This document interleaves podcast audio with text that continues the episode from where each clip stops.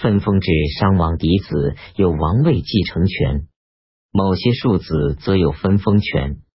商末有微子、姬子，相传微、姬是二国名。史记殷本纪说商子孙分封，以国为姓，有殷氏、来氏、宋氏、崆峒氏、智氏、北殷氏、穆夷氏。氏本有十氏，小氏、黎氏。周初大封兄弟和同姓国，是商分封制的扩大，并非新创。同姓或异姓国中有侯爵国，如侯虎、侯喜。侯光、侯来甲、及幽侯、犬侯、周侯、启侯、亚侯等，有伯爵国，如而同尼尼伯，同有伯，有子爵国，如今山西榆社县子为山西潞城县子，他们都服从商王命令，或奉命出征，如呼却伐尤，命却国伐尤国。或互通聘问，如往却，越移及越国来归；或筑祭宗庙，如景方国民用至制制珠来祭汤；或作王冠，如鬼侯、鄂侯、周侯为纣辅佐。这种制度为周所承袭，并进一步确定诸侯对王室的关系及大小封建领主对最高领主周王的隶属关系。周朝废除商朝的用人殉葬制和用人做祭品制，是有重大进步意义的。在奴隶社会里，奴隶被当作牲畜一样来屠杀。周朝废除这种制度，表示人和牲畜有区别了。在阶级剥削的基础上，商朝文化比夏朝有极显著的进步。庶民、下层百姓与万民劳动。培养出拥有较高知识的人物，巫和史。巫史都代表鬼神发言，指导国家政治和国王行动。巫偏重鬼神，使偏重人事。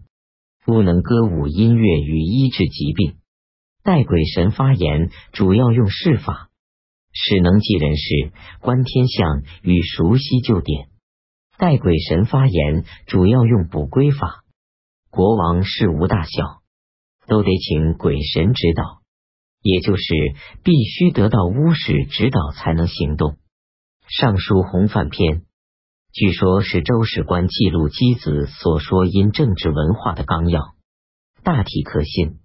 洪范天说：“你国王有大疑难的事，自己先想一想，再和清史高级贵族商量，和庶民商量，和卜士商量。”不是在商量中的重要，可从下表看出来，归是一致赞同。即使王和其他一种人反对，事情仍即可行。归和是意见不一致，就不可对外行动。归是一致反对，即使王、卿士、庶民都赞同，也不可行动。归是有决定行动的权利，说明巫史知识高于一般人。为人所信服。中国古代文化包括文学、音乐、艺术、医药、文字、天文、历法、历史等学科，在商朝都奠定了初基。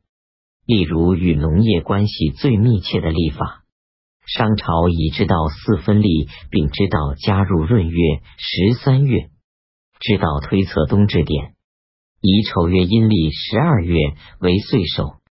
虽然还不能测定冬至点真实所在月子月，笔下历见寅是有所改进了。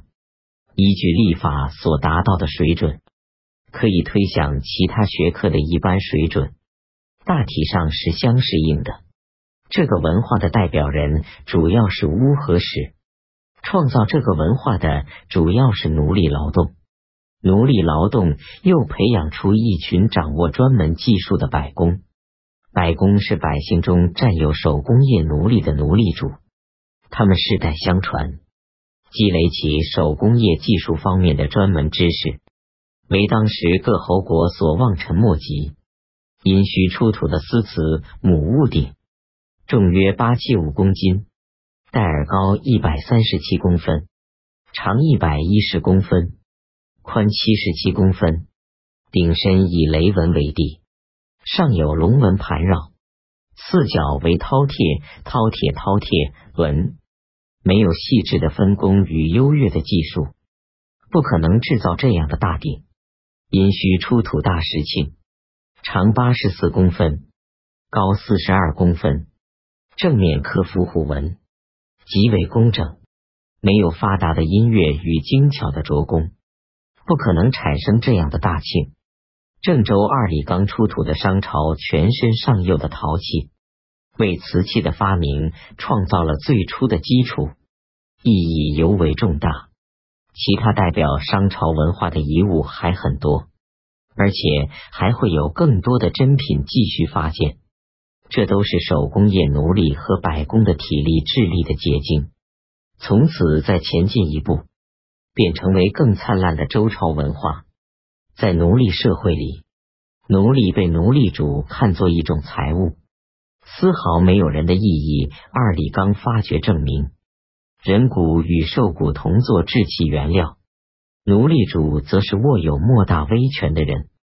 他们威权的来源是天命，天命的表现是鬼神的启示。因需卜骨数以万计，事无大小都要请问鬼神。与周朝显然不同，这是因为西周已经进入封建制度社会，农奴被封建主看作一种贱人。虽是贱人，到底算是人了。对人的统治应以政治为主，鬼神为辅。属于西周部分的《尚书》和《诗经》都证明了这一点。商朝是对物的统治，而所谓物，实际是有知识的人把人说成物。除了假借天命鬼神，不可能有其他理由。商统治者遇事必补。表示自己的行动都是符合天命神意的。万民不服从天命神意，那就该杀了。商朝特别崇拜鬼神，祭祀祖先的次数极为频繁，所用牺牲甚多。显而易见，这种宗教的虔诚里面包含着残酷的阶级压迫，奴隶死亡率无疑是很高的。奴隶主必须补充他们的奴隶。取得奴隶的方法大致是一对外作战，捕捉俘虏。商时战争频繁，鉴于卜辞，殉葬用的人有时多至千百人，足见俘虏易得，奴隶来源旺，多杀不足惜。二对内用刑，商刑法严重，一人受罚，妻子为奴。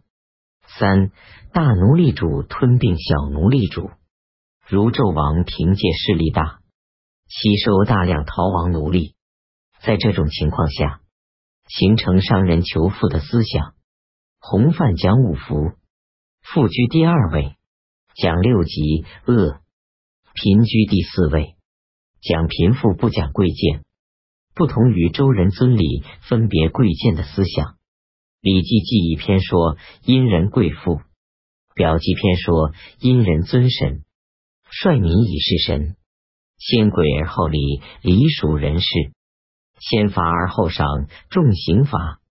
尊而不亲，其民之弊；荡而不敬，胜而无耻。这就是说，商朝统治阶级以增加自己的财物为己物，只要取得财物。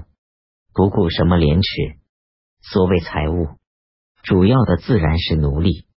照现有尚书中的商书和地下史料说来，商是中国用文字传下来的历史的开始。